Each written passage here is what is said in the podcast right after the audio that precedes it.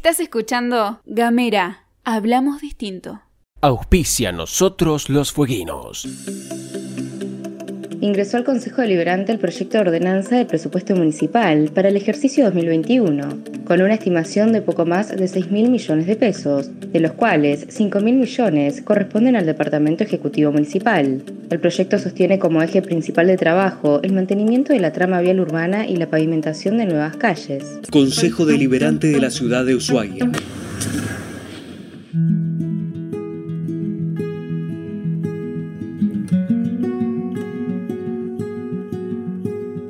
Mi nombre es Gabriel Ramonet y lo que sigue es Nosotros los Fueguinos, un podcast sobre la búsqueda de la identidad cultural en Tierra del Fuego.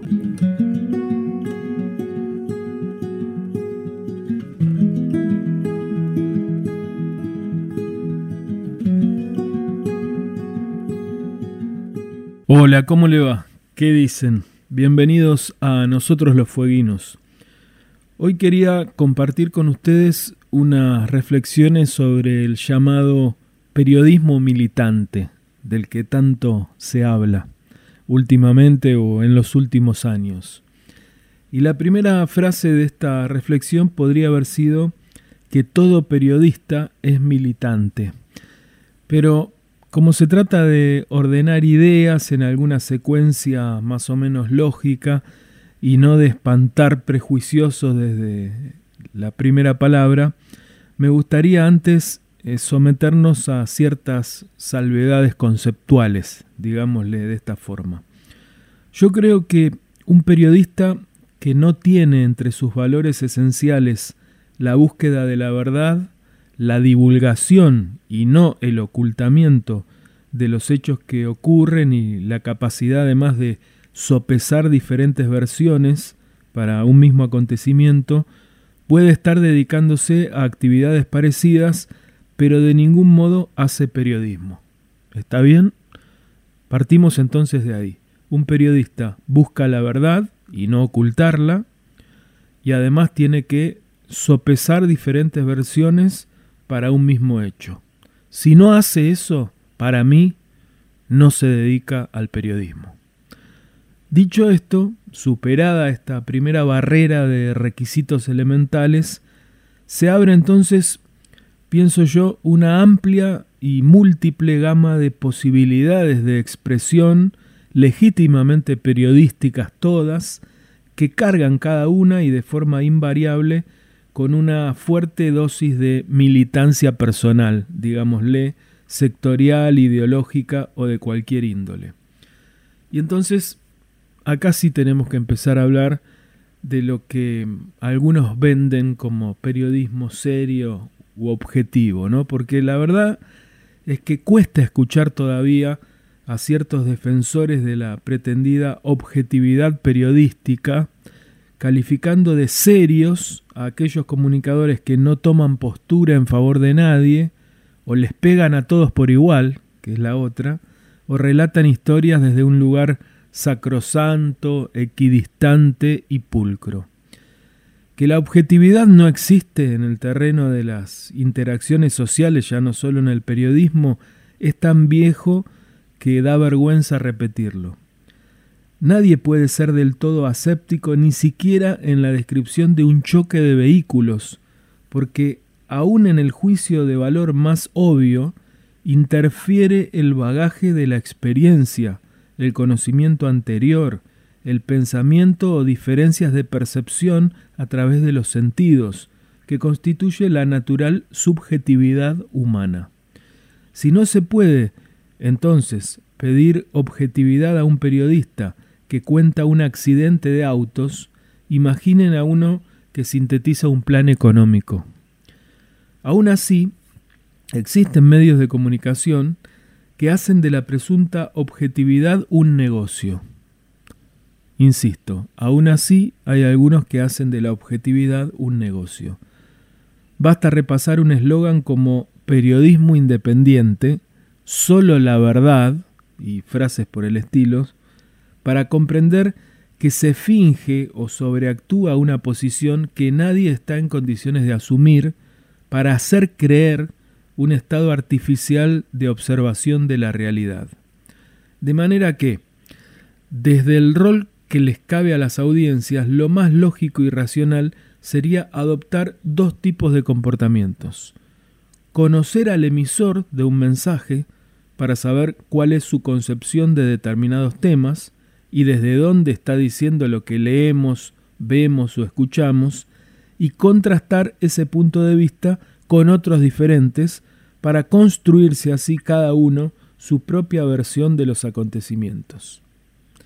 El llamado con tono despectivo periodismo militante no es otra cosa que una vertiente más de esta situación, con algunas circunstancias particulares que también vale la pena discutir. En principio, si se cumple con los requisitos básicos que ya hemos mencionado, es periodismo tan serio como cualquier otro. Puede haber periodismo militante y tan serio como cualquier otro. Si cumple con los requisitos que dijimos al principio, la búsqueda de la verdad y no el ocultamiento, sopesar distintas versiones. ¿Está bien? Si no, deja de ser periodismo, ya no militante objetivo de cualquier índole. Ahora bien, el periodismo llamado militante, pienso yo, tiene una virtud. Blanquea de antemano un posicionamiento ideológico o de apoyo explícito a una gestión, por ejemplo, de gobierno, y comunica desde ese lugar. No finge independencia ni relatos equidistantes, cuenta desde una posición previamente declarada, es por lo tanto intelectualmente honesto. Y hay algo más interesante, el periodismo militante es provocador porque incita al debate sobre cuál es el verdadero rol social de un periodista en su contexto histórico. Dice, por ejemplo, Ernesto Biseglia, la figura arquetípica del periodista independiente fogoneada por el liberalismo presupone la existencia de un individuo inexplicablemente aislado de un contexto dinámico de lucha por el poder, mientras que el periodista militante se asume inmerso dentro de las fuerzas que operan en la realidad desde una posición concreta. Así, mientras que el periodismo aséptico nos cuenta la realidad como si no estuviera inmiscuido en ella, el militante se embarra y toma el riesgo de defender ideas aun cuando pueden estar equivocadas.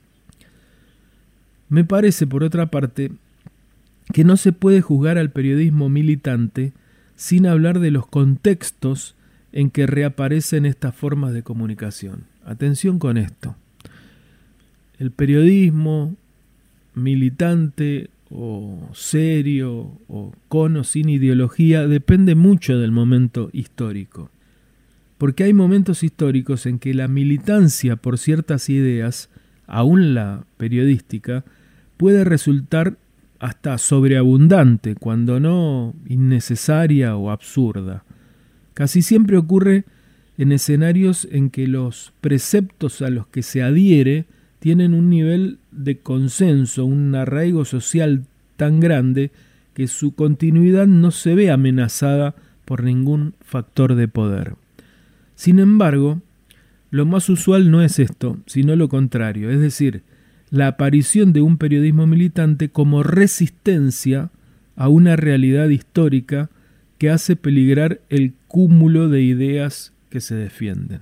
Es verdad que en ese tipo de contextos los periodistas militantes hacen equilibrio y con cierto riesgo de caerse por la cornisa de la pluralidad de la que hablábamos hace un rato, atendiendo con mucho más vehemencia a los planteos, hechos, circunstancias, posiciones que beneficien a sus declaradas intenciones. Pero ello debe ser forzosamente comprendido en un escenario donde también interactúa un contrapoder real que otorga espacio suficiente a la divulgación de las ideas contrarias a las de los militantes. Hay ejemplos categóricos, vamos a citar ejemplos que son extremos, pero que sirven para pensar esto.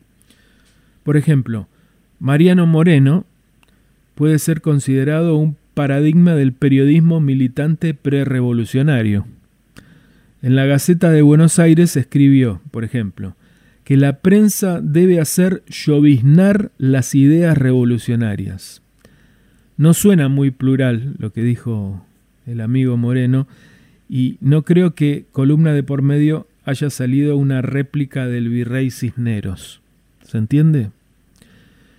Rodolfo Walsh, otro periodista militante contra la dictadura militar. No recuerdo cables de la agencia Ancla que fundó con el punto de vista de los jerarcas del régimen. ¿Se entiende? En esos y en otros casos era el sistema el que garantizaba una sólida difusión y afianzamiento de las tendencias que no contemplaba el periodismo militante. ¿Se entiende? El sistema era tan fuerte en una posición que el periodismo hacía de contrapoder.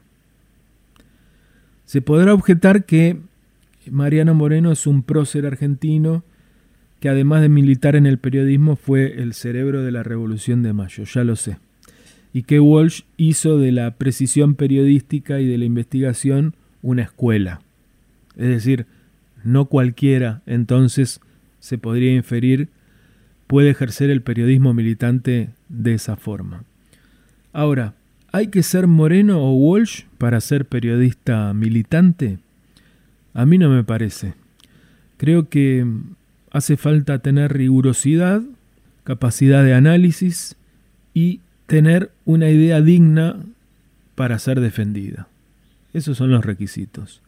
Hay que tener la honestidad intelectual de blanquear esta situación de antemano para que el público lo sepa, y el resto es tan válido, coherente y democrático como el desempeño de cualquier periodista de los llamados serios, inclusive de aquellos que se visten de castos y puros mientras ejercen con total desparpajo el periodismo prostibular. Gracias y hasta la próxima. Mi nombre es Gabriel Ramonet y esto fue Nosotros los Fueguinos. Nos despedimos escuchando a Ignacio Boreal y su tema Mi pueblo.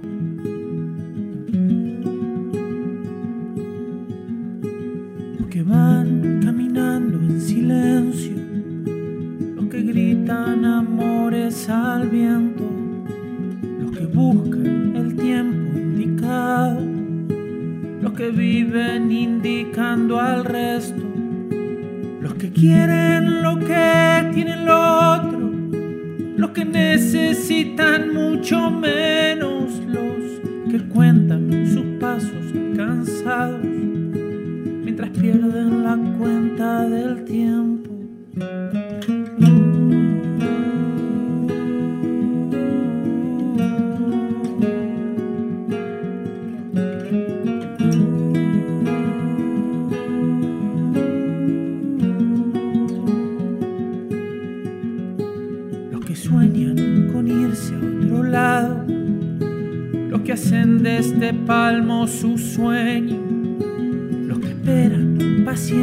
sentados los que matan por llegar primero, quienes luchan a viento y marea, los que dejan que los lleve el viento y los que caen del monte rodando, los que suben a costa del ruedo.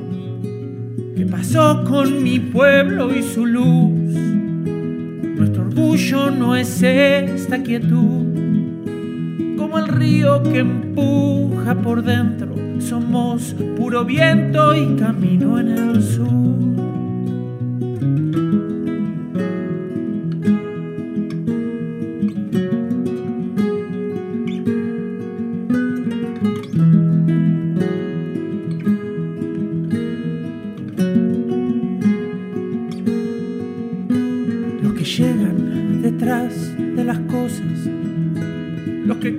Pesados recuerdos, los que prueban y a veces descubren, los que quieren tapar el acierto, los que sienten el paso del tiempo, los que callan y sufren por dentro y los eternos caídos del mapa y esa inercia salvaje del peso que pasó con mi pueblo y su luz.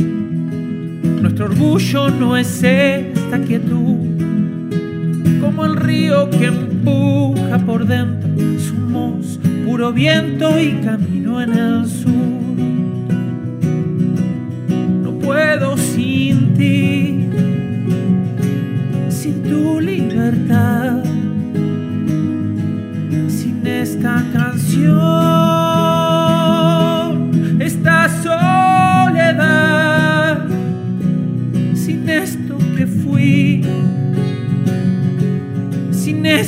soy, el impulso ciego que empuja mi voz, el impulso eterno que empuja la voz. ¿Qué pasó con mi pueblo y su luz? Nuestro orgullo no es esta quietud, como el río que empuja por dentro. Somos puro viento y camino en el sur. ¿Qué pasó con mi pueblo y su luz? Nuestro orgullo no es esta quietud, como el río que empuja por dentro. Somos puro viento y camino en el sur. puro viento, como el tiempo que se va en el sur.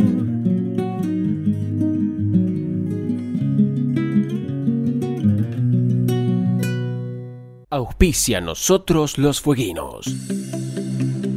En sesión ordinaria, los concejales declararon interés municipal el emprendimiento de producción de hongos y brotes comestibles realizado por el vecino Fernando Miguel Dantueno. La iniciativa comenzó hace cuatro años y cuenta con el asesoramiento del INTA y la Universidad Nacional de Tierra del Fuego. El proyecto fue impulsado por el concejal Gabriel de la Vega. Consejo Deliberante de la Ciudad de Ushuaia.